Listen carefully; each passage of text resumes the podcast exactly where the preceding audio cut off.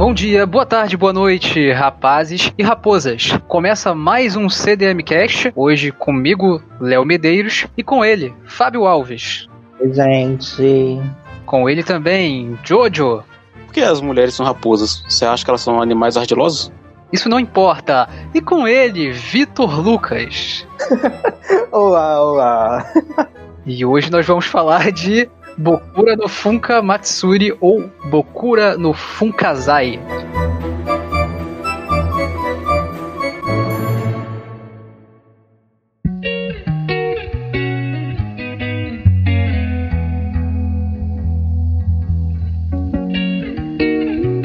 Bokura no Funkazai ou Bokura no Funka Matsuri ou Fofura na Boca é um mangá de Keigo Shinzo publicado em 2012. A história conta sobre Toyama e Sakurajima, dois amigos reagindo a uma mudança na pequena cidade em que vivem. Após uma erupção vulcânica, a cidade antes despovoada começa a receber uma grande quantidade de turistas e a dinâmica social muda bastante. A gente vai acompanhar esses dois protagonistas reagindo a tudo isso. Bom, para você que nunca ouviu falar disso, que é basicamente 99,99% ,99 da população mundial, esse começo vai ser sem spoiler. A gente vai tocar no mangá tangencialmente apenas. Então você pode ficar despreocupado.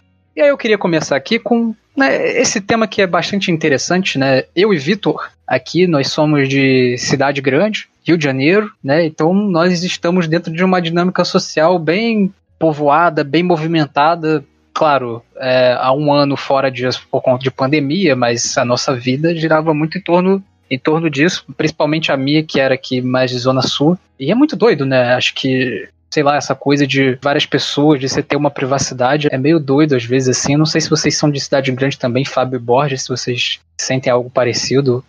Cara, a minha cidade ela é minúscula. Ela tem, se eu não estou enganado, cerca de 40 mil habitantes. Deve ser mais ou menos o tamanho de um bairro aí do, do Rio. E eu entendo bem, cara, a dinâmica do, do mangá, sabe? Quando muda alguma coisa e a cidade inteira muda. Porque aqui meio que é assim.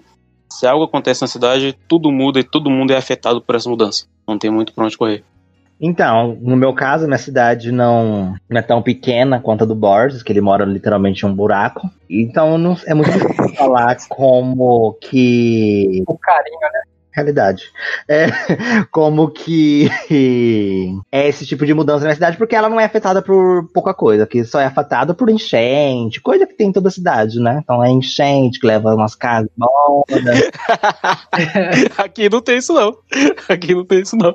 Welcome to Brasil. É o esporte do ano. Quando chove demais, a gente já vai lá pra avenida principal e vai nadar. Mentira, ninguém faz isso, leptospirose, gente. Mas assim, não tem nada assim muito grandioso na minha cidade e também não é tão afetada, era um, uma grande cidade. Mas algo que eu queria também falar sobre esse mangá, né, é como ela tenta trazer essa narrativa de dois amigos, né, que é o que a gente tem o foco principal, que é essa troca entre o Toyama e o Sakurajima, e como ela tenta criar, né, um grande momento para eles. E como isso também reflete um pouco na nossa adolescência, infância, quando a gente quer sempre lembrar dos nossos amigos a cada determinado momento, a gente acaba por conta da puberdade, dos hormônios, a gente acaba pensando que ah, a gente quer um namorado, uma namoradinha e que talvez essa seja a melhor opção. A gente, querendo ou não, acaba retornando pra amizade por motivos bons ruins. E o quão legal é a escrita, né, dessa amizade dos dois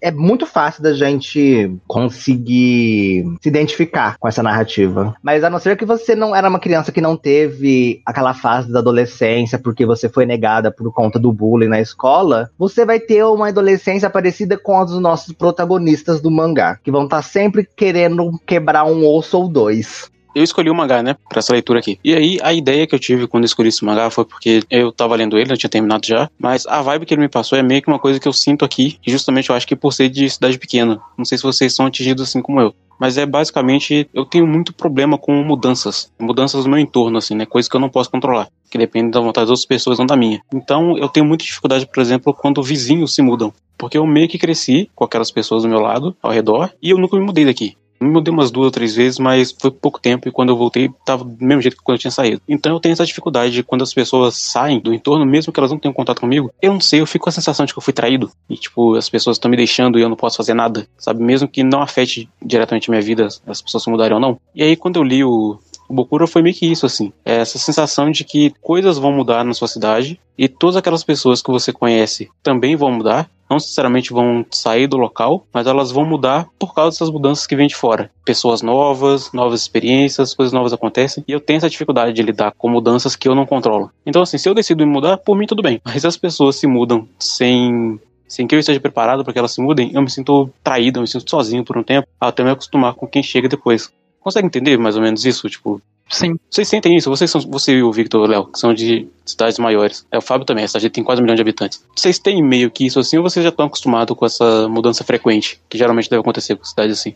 Bicho, é, é, muito curioso, né? Porque você se identificou sendo de cidade pequena, eu me identifiquei sendo de cidade grande, né? Porque é curioso, essa história ela parece estar falando muito sobre como o Toyama, principalmente, né? Ele perdeu o lugar porque o, Sakurajima ele é mais empolgado com esse lance. Mas o Toyama ele perdeu muito a privacidade dele e a tranquilidade dele, né? Acho que é um pouco essa insegurança de uma mudança também. Mas tem um pouco de ele não saber mais o que é verdade. Tem tanta coisa acontecendo que o que, que é de verdade, né? É porque, já inserindo aqui uma crítica, esse mangá ele não não desenvolve muito bem esse ponto. Ele acaba focando mais no que o Fábio disse aí, que é o lance da amizade eu me identifiquei nesse sentido, né? Que às vezes você, pelo menos antes, né? Vivia uma vida de tanto estímulo, né? Você sai na rua, é tanta gente, é tanta realidade, é tanto. É metrô, é barulho de não sei o que, é cor de não sei o que, né? Eu tenho voz que mora em lugares muito mais ermos, né? Lugares de roça, rural. Então quando eu viajo, volto para cá, que eu sinto a diferença, eu sempre fico muito mais ansioso, né? Muito nervoso, assim. Eu saio, o olho chega a dar aquela estralada, assim, que é tanta coisa, tanta cor, né?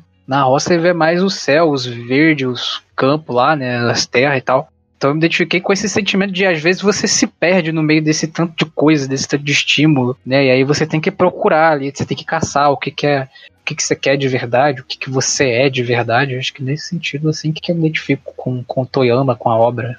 Acho que no meu caso, acho que é um pouco parecido, talvez, com o que o Léo tenha falado, mas só para reforçar, esse mangá, pelo menos a temática inicial dele, que é dessas mudanças que acontecem na cidadezinha, é como a gente tá vivendo hoje o mundo atualmente, mas o oposto. Pelo menos no meu caso, que eu tô acostumado com muita gente na rua, festa, balada, aquele sururu nervoso. Quando a gente entra num contexto de pandemia. É uma vagabunda, né? É isso que ele quiser, é uma vagabunda. É isso. Eu, hein? Julgamento. Vai dar nota para mim também? Porra, que isso? olha só, olha só. Antes do seu cabelo ficar maravilhoso, um 6,5. Ah, se fuder, filho da puta. Agora que o seu cabelo tá maravilhoso, um 8. é. Então, voltando ao podcast, o... então eu vejo Bokura dessa maneira. Tá inserido num contexto de, de calmaria e é passado por um momento de agitação e o nosso é o oposto. A gente tá acostumado com a agitação, a gente tá acostumado com a nossa rotina diariamente e a gente vai para uma rotina de calmaria nesse último ano que a gente tá vivendo, que a gente tá batendo já um ano já de pandemia e de distanciamento social, em teoria. E é muito doido, né? Como, querendo ou não, a gente acaba tendo essa saudade de como as coisas eram antes e a gente não tem a certeza se as coisas podem podem voltar a ser como eram antes, apesar de a gente ter esse desejo.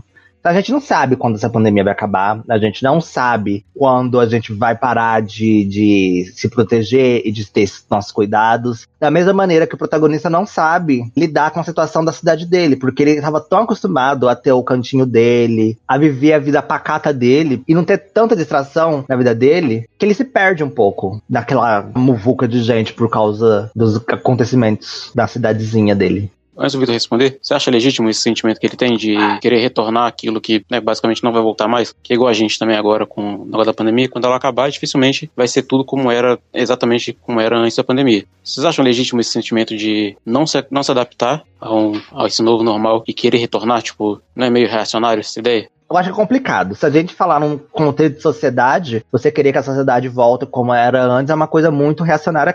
Não, é, vou falar reacionário, vou falar muito conservador, certo? Você não tá mudando, não tá assim habituado às mudanças do ambiente que é naturais e vão acontecer. Mas se a gente tentar levar isso para um canto mais metafórico, a gente pensar que esse é um mangá de amizade e que talvez ele sinta saudade de como a vida dele era antes, num contexto mais pessoal e introspectivo dele como personagem em si e não da sociedade como todo, e de como ele vivia a própria vida dele, Um exemplo, ele tinha um relacionamento com tal amigo e por conta de várias questões, eles acabam mudando, certo? Como aconteceu na cidade, aconteceu algo, tudo mudou e ele tem o sentimento de que queria que as coisas fossem como eram antes, certo? É legítimo o sentimento dele de querer que as coisas sejam como era antes. Da mesma maneira que, que, também é legítimo ele entender que passou, que aquele sentimento dele também vai passar e ele vai se adaptar também àquele ambiente. Pode demorar um pouco mais que os outros, que demora, a gente vai vendo aí no caminhar do mangá, mas eu não vou falar que não é legítimo o sentimento dele e que é reacionário se eu vou levar para esse campo. Em no quesito da sociedade, eu acho complicado a gente falar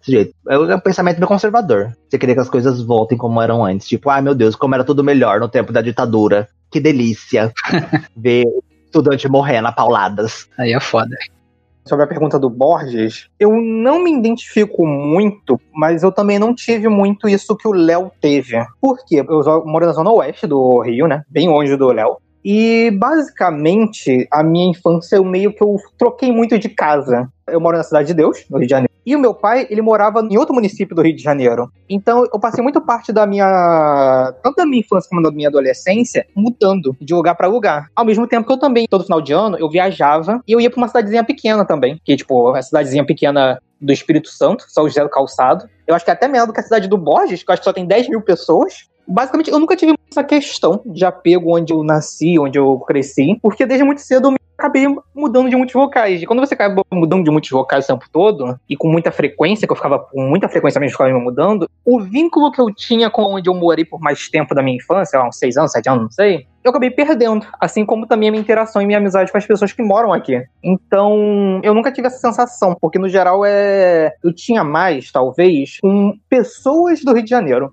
tipo, amigos meus, do que com o Rio de Janeiro em si. Porque eu nunca fiquei em nenhum local específico. E eu não gosto também muito do local onde eu moro, honestamente. Eu não gosto de Rio de Janeiro no geral, gente. A verdade é essa. Eu gosto mais do Espírito Santo, lá do cidadezinha pequena que eu ia. Parabéns, você está são. Você tem consciência, você está corretíssimo. É isso. Ninguém sem consciência gosta do Rio.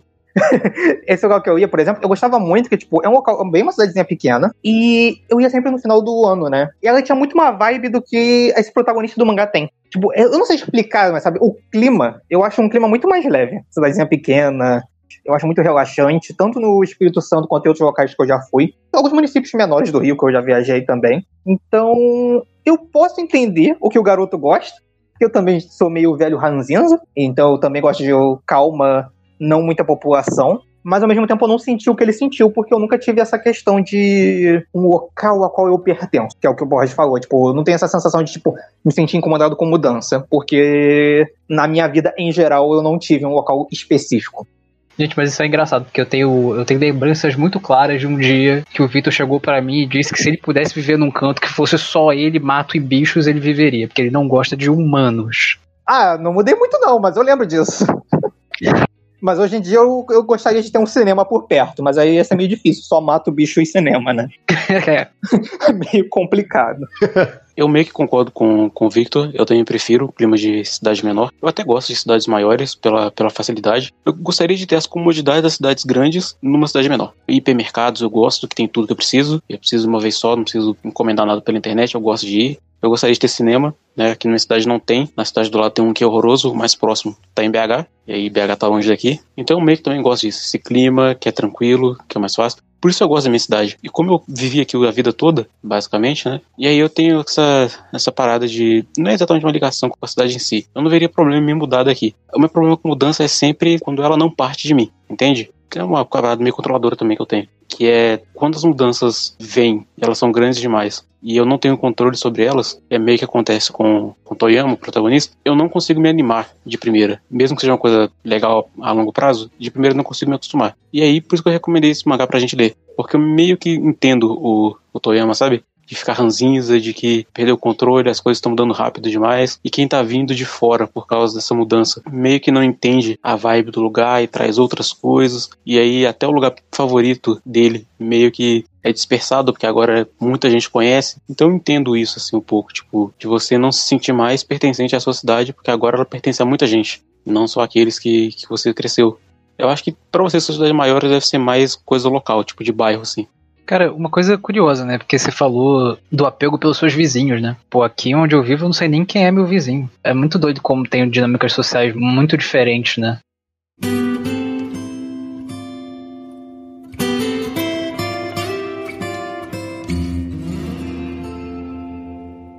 Uma coisa que eu acho que eu fico meio bolado com esse mangá dele não ter desenvolvido é essa ideia do festival, né, que vai acontecer ali, que é meio que anunciado no início do mangá, vai acontecer mais ali pro fim, e tem um lance muito forte de como se dá essa, essa, essa relação, né? Eu acho que eu não sei, tem uma dedada assim na, na, na sociedade ali quando tem um, sobre a estética do festival, né? Sobre como forçadamente as pessoas querem criar um, uma, uma estética da erupção e daquela cidade ser relacionada a isso, porque, assim, só para também que entre numa contextualização um pouco maior, né? Mas a cidade muda completamente porque surgem termas. A própria casa do menino, ela vira um ponto de comércio, de reunião de, de, de estrangeiros, né? De pessoas de outras cidades. Então, isso com certeza causa também um, um estranhamento e um estresse maior. É até curioso, porque não que o Toyama fosse um cara que gostasse de ficar em casa, não tem exatamente isso, mas ele é um cara que você percebe que ele não quer mais muito ficar em casa, que a casa dele é meio que a casa dele, a casa dele mesmo, né? E aí isso tá no mangá todo, a casa dele, a cidade que é a casa dele, né? Ele perdeu isso eu queria que esse aspecto de fato fosse mais bem desenvolvido. Ele tá só ali, perambula, nessa personalidade dele, nessas, nessas coisas, esses elementos, mas não, não, não se desenvolve exatamente o que, o que é para ser trabalhado e tal.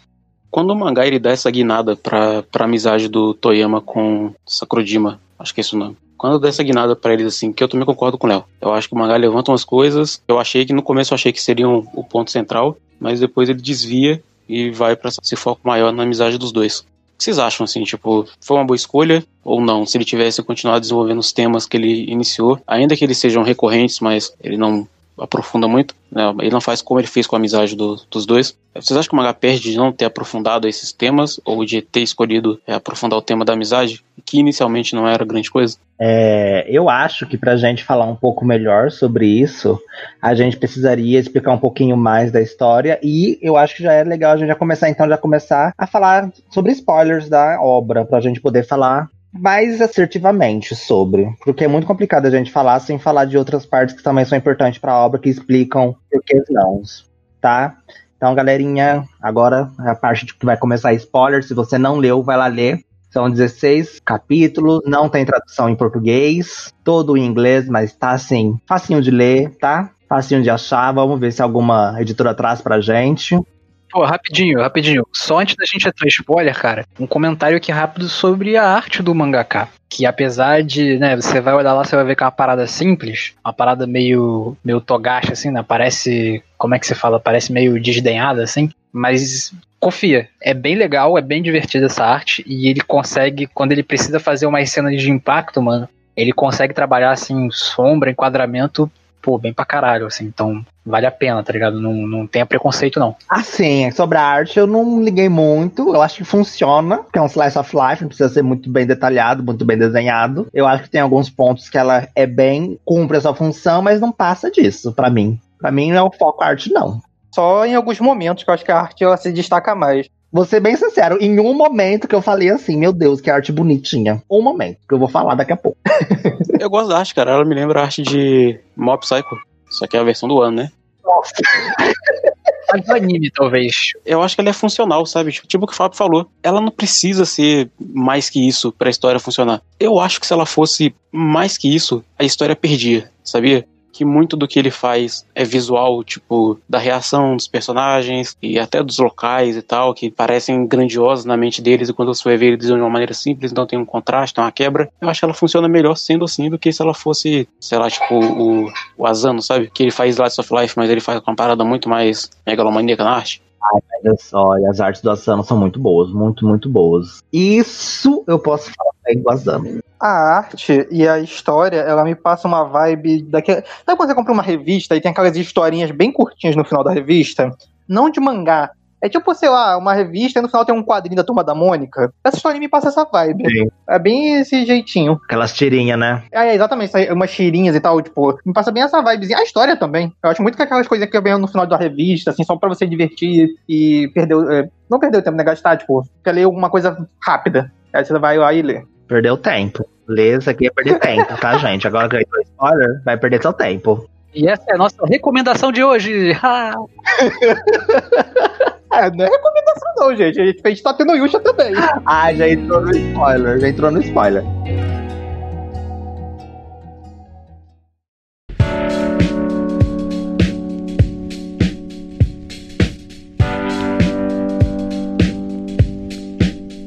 Não, mas falando sério, vou, vou tentar ser o mais justo possível com esse mangá. Respondendo a pergunta do Borges, se eu acho que ele se perde. Eu acredito que sim, porque a gente vê no final do mangá que a intenção da autora nunca foi escrever uma história sobre as mudanças da cidadezinha do interior.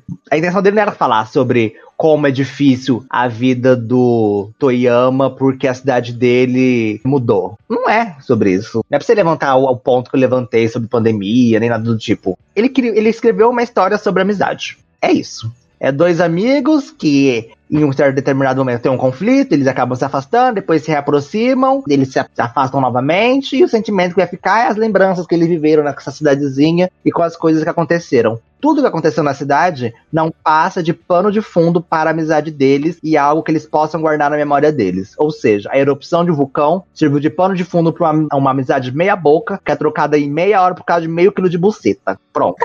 Caraca. é. Falei. Não, mas eu acho que o ponto de vista do Fábio, mano, tá certo, assim. É, o plot vai pelo caminho mais idiota que ele podia, assim. É, é absurdo, tá ligado? Tipo, o moleque do nada namora com aquela mina que é mais velha que ele, que tem um relacionamento abusivo. A história meio que caga pra isso. E não tem por que eles pararem de se falar por causa disso, assim. Sou idiota. Assim, você que é novinho, assim, na vida, você não viveu a época que o pessoal lutava contra o trabalho infantil, quando você lê esse mangá, você vai entender. Trabalho escravo infantil. O menino que namora a menina universitária, ele é escravo dela. Ele trabalha pra ela, ele, ele é, é mantido em cativeiro por essa menina, por causa de meio quilo de, de, de xoxota. E, e é isso, a vida do menino se basta nisso. Então, tipo, ele trabalha o dia todo, ele reclama sobre isso. A menina chega no final da noite, quer tomar banho, quer comer ovo de Páscoa da Cacau Show, sabe? Quer comprar um, comprar um quilo de picanha, e é ridículo. Ridículo. Como alguém passa de fica além de um dia com uma pessoa dessa situação? O plot é besta, é bobo, é bobo. E vem do nada, e do mesmo jeito que vem, vai embora. É isso. Sim, é tipo isso. Eu achava esse plot idiota até eu lembrar da escola. E eu já vi isso acontecer várias vezes antes. E assim, é idiota, mas isso acontece. É que assim, adolescente é idiota, automaticamente. Se você é adolescente, você é idiota, não tem escolha. Você não tem a opção não ser idiota. E isso é muito frequente. Nossa, ainda mais entre homens, é muito, muito frequente. Se o garoto suspeita, se um garoto suspeita que o amigo gosta da mesma garota que ele, é motivo para eles nunca mais falarem. Eu já vi isso acontecer quando eu estudei fora um tempo. Eu vi isso acontecer lá também, nessa, nessa outra escola. Vi acontecer nas escolas aqui. É muito, muito, muito comum. Inclusive, uma recomendação que nós temos dos professores é o de nunca nos metermos em briga de adolescente, porque eles vão se resolver em algum momento e você vai ter feito uma escolha idiota. Porque esse tipo de coisa acontece e depois eles voltam a conversar. Mas é normal, cara. Eu achava idiota, mas é idiota não. Depois eu quero essa fofoquinha aí, hein, Borges. Muita vivência aí, hein. Hum. Infelizmente, cara. Infelizmente. Pois é. Primeiro sobre o lance de mudar do da questão da cidade pra amizade. Eu não sei se eu acho ruim, porque eu tava entediado pra caralho no começo desse mangá. E depois eu fiquei puto com o lance lá da namorada. Mas aí depois quando eu vi que é- quando focou só na amizade, sem namorada, eu gostei. Então não sei se eu me incomodo, porque eu não tava, eu não tava ligando também pra esse mangá. Mas, gente, é, eu concordo com o Borges. Eu acho muito comum o que aconteceu com eles. Não deixa de ser genérico e insuportável pra um caralho. Sim. Nossa senhora, lê esse mangá e depois vê Chainsaw Manges, meu Deus do céu, dá vontade de sair na rua e espancar héteros. Eu não tenho mais paciência pra drama de adolescente hétero. Atrás de buceta. Gente, meu Deus do céu, eu tô desgastado mentalmente. Gente, esse plot da garota é muito chato. É muito filme adolescente americano. Gente, Pega qualquer filme de adolescente, comédia romântica de adolescente. Vai ter um momento que ele vai ter um amigo ou uma amiga, e aí vai ter aparecer uma mulher que ele vai falar: Meu Deus, essa mulher é muito gostosa, eu tenho que ficar com ela. Aí ele fica com essa mulher, ele larga os amigos, depois ele percebe que essa mulher é um, a vilã da história, é má, não sei o que, ela trai ele, ela não gosta dele, e aí ele volta com os amigos, pra chegar na conclusão: amigos são pra sempre, mulheres não. Então, viva os amigos! Yay! Cara, é chato. É o filme do Adam Sandler, isso aí. Parabéns, você resumiu Death Note da Netflix. Cara, cara, é, gente, é- esse tipo de plot, eu, gente, eu odeio muito. É tipo aquele filme lá que parece Boku no Hero, só que é live action e com adolescentes americanos. É a mesma coisa, gente. Sky High, Escola de Super-Heróis, é isso. Cara, caraca, cara. Eu acho que é a mesma coisa esse plot. É realmente é isso. Caraca, Victor. Puta, vai se fuder, vai se fuder. Eu- nossa, eu não acredito que eu não lembrei disso. Eu não acredito que eu não lembrei disso. Bokura no Fukamatsuri vira filme do Adam Sandler. É exatamente o mesmo plot. Tira o super-herói, é o mesmo plot. Eu odiei esse plot porque é muito genérico esse lance de ai meu Deus, eu meu amigo, amigos são pra sempre, mulheres não. Yay! É. Pula na, da ponte. Mano, e tipo, não é nem ruim por ser genérico. É ruim porque é, é mal escrito mesmo, tá ligado? Porque cai naquele. Num, num clichê ruim de você, tipo, botar a personagem lá e essa personagem mulher serve pra nada. É pra, só pra desenvol- desenvolver o cara. E, e não é problema pra mim que se foque na amizade. tá? É o que o Victor disse. A parte final que foca lá no festival e na amizade é foda. É a melhor parte do mangá. O mangá termina gostoso. Esse meio aí, que é uma muvuca muito mais escrita. Inclusive, eu acho que a escrita do Toyama, ela fica muito confusa nessa parte. Assim. Quem é Toyama mesmo? Só pra eu lembrar. É o protagonista Ranzinza, o velhinho. Vou chamar de Ranzinza e outro de Dentinho, por causa que eu gosto dos dentes dele. ok. E aí, tipo, o- é, é isso que eu fico meio, tipo, ele não perde não falando na, da cidade, mas eu acho que ele deixa de ganhar. Pelo menos. E ele podia ter usado isso também pra focar mais ali no lance da escrita do Toyama. Porque, mano, ok, o Toyama gostou da menina lá. Mas, mano, é tão WTF assim, tipo, caralho, ele realmente só vai focar nisso, nesse cara, só tinha isso pra você escrever desse cara. Não tinha nenhum outro sentimento antes. Entendeu? Então eu acho que a história entra, entra num lugar muito bobo e muito limitado. Eu acho que esse que é o problema. Eu acho que é ruim de escrito mesmo. Vai pro lugar genérico, mas que é ruim também.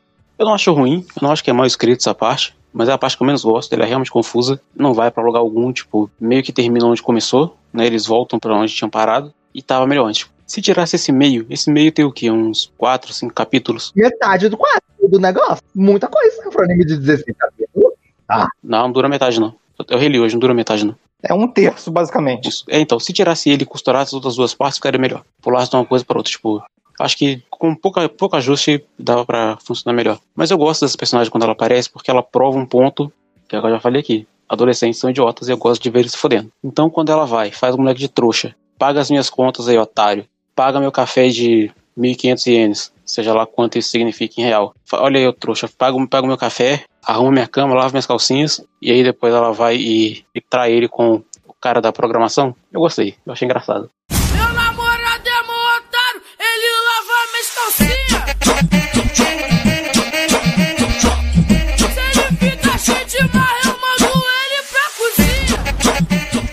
Mas voltando ao, o- o- ao principal, né? O Toyama, eu acho que os traços de personalidade dele são bons. Por mais que ele não fale ou expresse isso muito bem. Eu acho que a maneira com que a, uma- o mangaka desenha ele e faz com que ele seja introspectivo, não fale tanto, acaba ajudando a escrita do personagem. Tanto é que a gente vê ali no comecinho, né, quando tudo vai água vai água abaixo a casa dele e o pai dele sugere que os três se matem num lindo suicídio triplo, romântico, amoroso, romantizado, japonês, que nem esse povo adora se matar.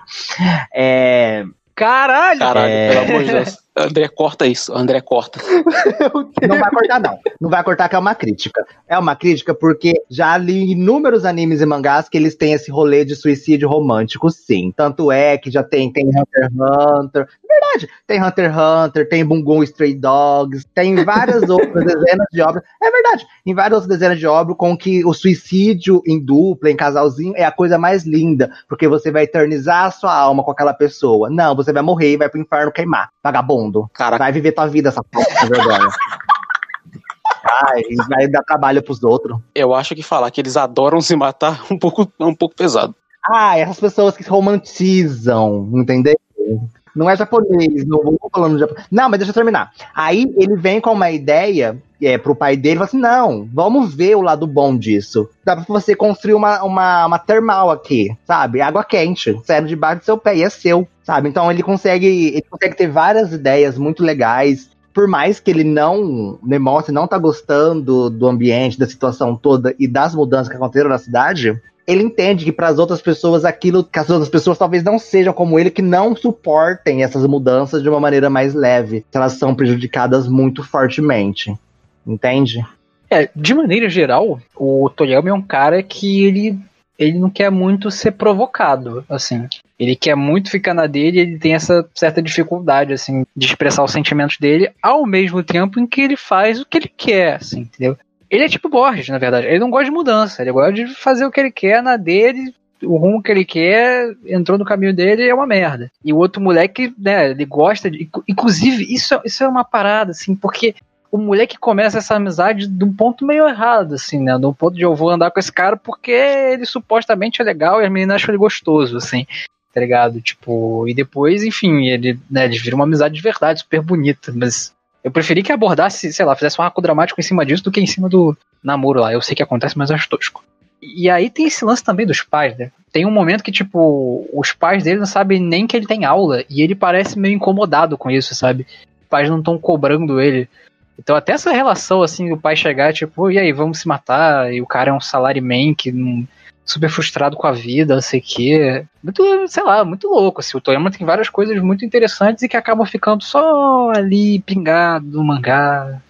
Cara, e essa parada da relação dele com os pais, ele não gosta, não é porque os pais não sabem que ele não tem aula, mas é porque eles não sabem que ele não tem aula, porque eles estão muito envolvidos com os termas, que é uma que é uma que é em decorrência do, do vulcão, né, que é, que é o ponto de mudança. E aí é curioso, porque o Fábio lembrou bem isso, tipo, ele que deu a ideia de abrir os termas, ele que dá a ideia do festival, né, do tema do festival. Ele dá todas essas ideias, mas ele meio que não quer que as pessoas abracem, porque quando elas abraçam e muda, ele não gosta. Ele fica incomodado. Ele é o agente de mudança, mas ele não gosta da mudança. Essa é uma parada que tipo, é meio que assim, é, infelizmente não foi discutido como deveria, mas acontece assim. Eu acho, eu acho da hora que, que, o, que o autor faça esse contraste. E aí tem o amigo dele que, que anda com ele que é popular, e aí eu acho que ele tem uns painéis muito engraçados, né? Esse mangá me conquistou por duas coisas. O traço, primeiro, e aquela cena do primeiro capítulo em que ele tá em cima da casa, e ele tá olhando para baixo, e aí tem um quadro dele parecendo legal, que ele tá com, os, com a mão no bolso, sério, olhando pro horizonte. E aí o amigo dele olha de volta e fala para ele, caralho, isso é muito legal. E ele tenta fazer uma pose legal junto. E aí os dois quase caem lá de cima.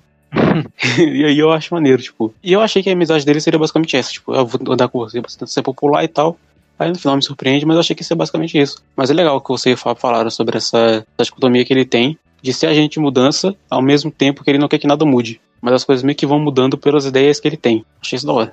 Verdade, verdade. Gente, o mangá é mega curtinho, então pulando já pro final, ele dá a ideia, né, de soltar fogos de artifício dentro do vulcão e ninguém acata aquilo. Porque é, é ser loucura demais. E não ia dar muito. É, é perigoso. É a boca de um vulcão que tá em atividade ainda. Ele entrou em erupção, ele não está em atividade no momento, mas. Tipo, ele tá em erupção no momento, mas ele tá em atividade, ele não tá morto. Ele não secou, tem lava lá dentro dele ainda. Tá lá babando. E ele fica totalmente instigado e é a melhor ideia que ele imagina que teve. E ele quer ir com ela até o final. Tanto é que ele até um momento ele meio que tava assim, nossa, se eu morresse naquele momento, a sensação de saber se eu morri ou não ali naquela situação foi incrível. Eu nunca vou me esquecer dessa situação. Mas, tipo, ele queria criar alguma memória de certa maneira. Não só isso, né? É porque ele também tem vários outros problemas, né? De identidade, que ele não sabe direito o que ele quer, como que ele vai levar a vida dele, que ele também tá acabando é, o ensino médio. E complicado, né? O adolescente chega nessa fase da vida, ele tem que fazer algo grandioso para achar que vai ser lembrado por alguém, ou pelo menos por um, por um amigo dele. Quer fazer loucura. Questões clássicas aí de um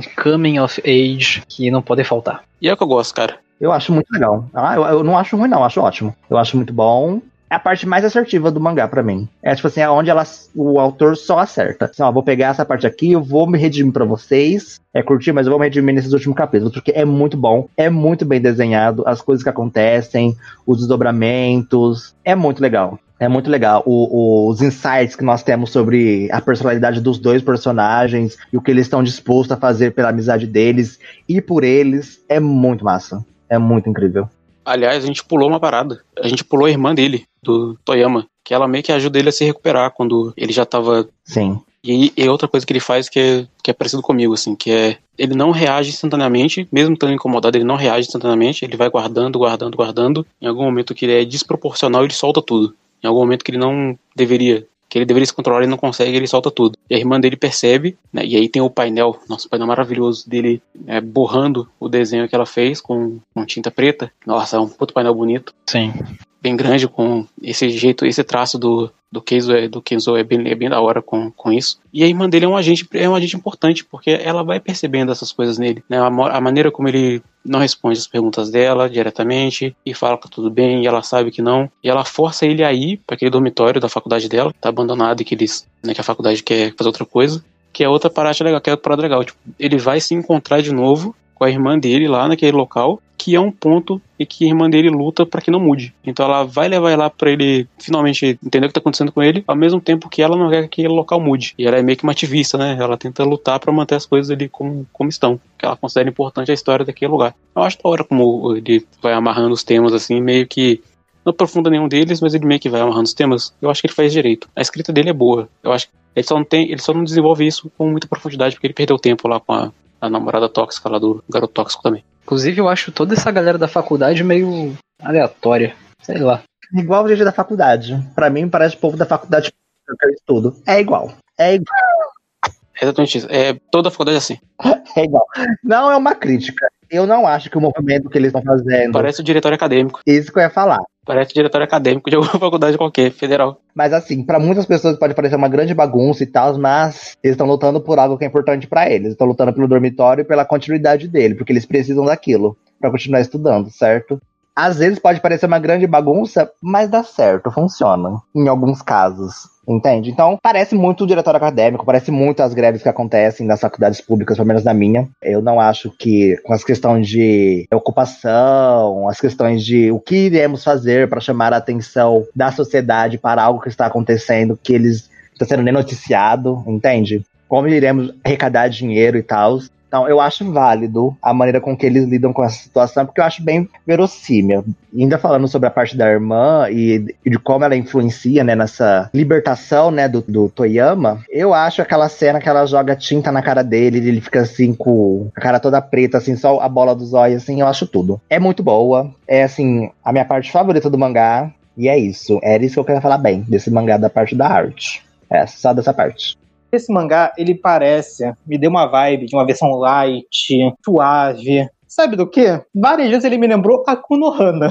A cena da irmã chamando o garoto pra borrar a parede. Me lembra o protagonista de Akonohana com a. Como é que é o nome? A psicopata borrando a parede da, da, da sala. Grande Nakamura. Esse lance dele querer, desse que é um local chato e não sei o que, eles querem fazer alguma coisa pra se divertir, não sei o que. Parece o protagonista de Akunohana, que também tava entediado, ele começa a fazer aquelas coisas lá de. Não vou dar spoiler de Akunohana, né? Na real, um monte de coisa nesse mangá, ele me lembra Akunohana. Cara, o final, deles indo pro vulcão, me lembra muito aquela maldita cena de Akunohana, que eu gosto, na real, né? Eu tô falando maldita, mas eu gosto, do garoto com a, com a Nakamura querendo eu atravessar as montanhas. Sim. Vários momentos eu fiquei lembrando, ah, daqui parece a Konohana, né? Que coisa. Muito curioso, porque antes de vir pra cá, eu tava lembrando que essa menina com quem o Sakurajima namora, mano, ela é muito vibe personagem feminina do Shuzoshimi, tá ligado? Uma mina que chega do nada e meio que vai controlando a vida desse cara do nada e ele é só um pateta. Igual o, o moleque também do Akonohana, que é um patetão lá e fica aceitando tudo que a Nakamura faz com ele. É um bundão. É um, bu- essa menina namorada do, do Sakurajima é a Nakamura e ele é o otário que era submisso a Nakamura. Cara, é muito bundão, meu irmão. O que mais me irritou não foi, tipo, não foi nem a menina ser tóxica, foi esse cara ser tão bundão assim. Como é que pode? Ele tava jogando videogame com um cara que ela traiu ele, mano. Ah, vai se fuder, pelo amor de Deus. É muito seu otário, ele devia ter quebrado aquele dormitório inteiro pra ficar esperto. Corno Flex.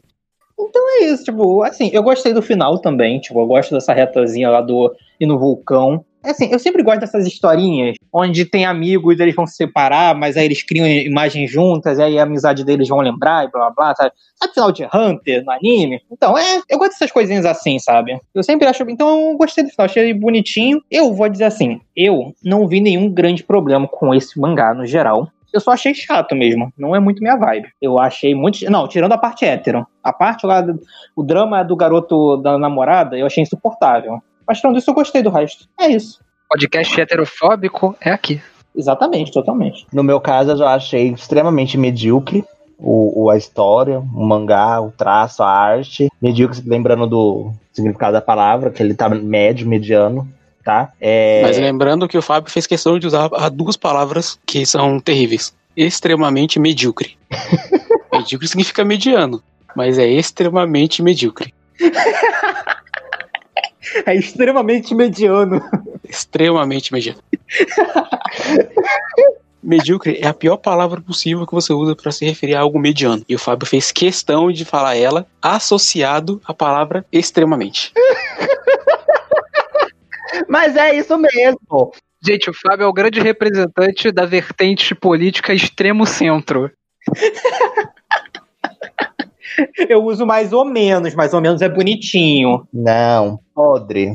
Não recomendo pra ninguém, tá? Vão perder tempo gastando o inglês de vocês, o FISC de vocês. Vão gastar tempo lendo outra coisa. Editora, não traga esse mangá pra cá. Ninguém vai ler, ninguém vai comprar. Chato pra caramba. Pode cortar, André, pode cortar isso tudo. Ele fala mal, você corta.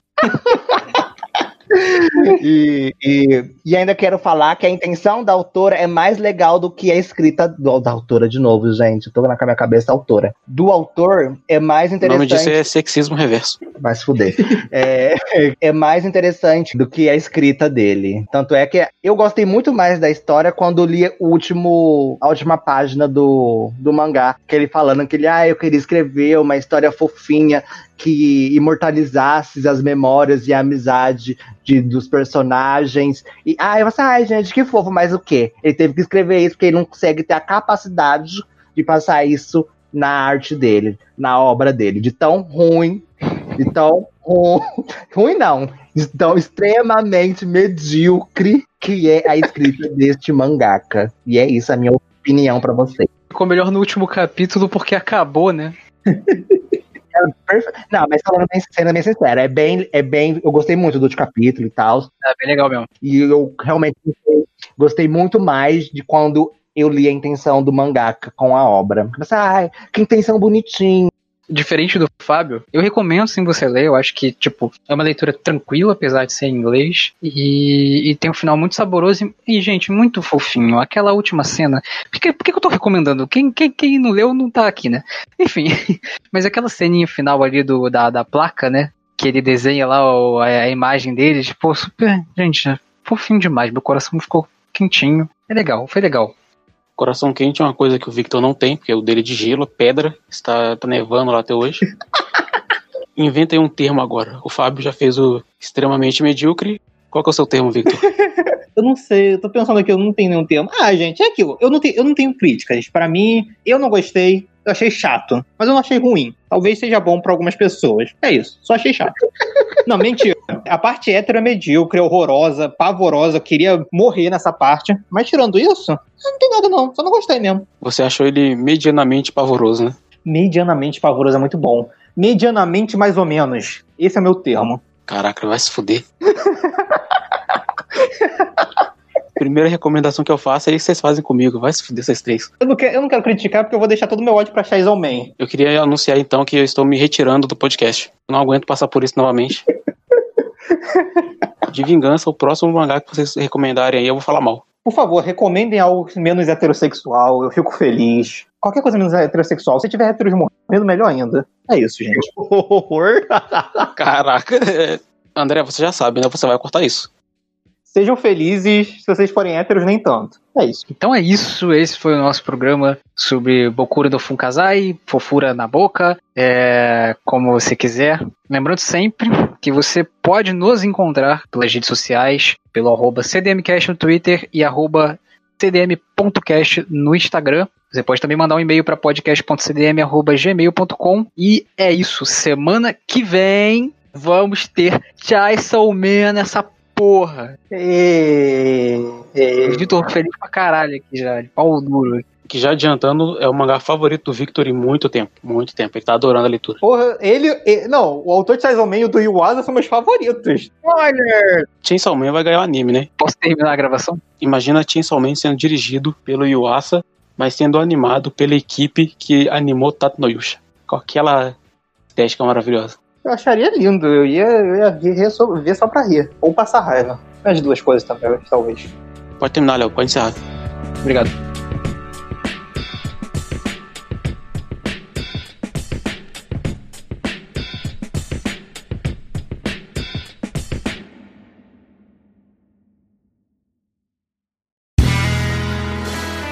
Este podcast foi editado por André de Carvalho.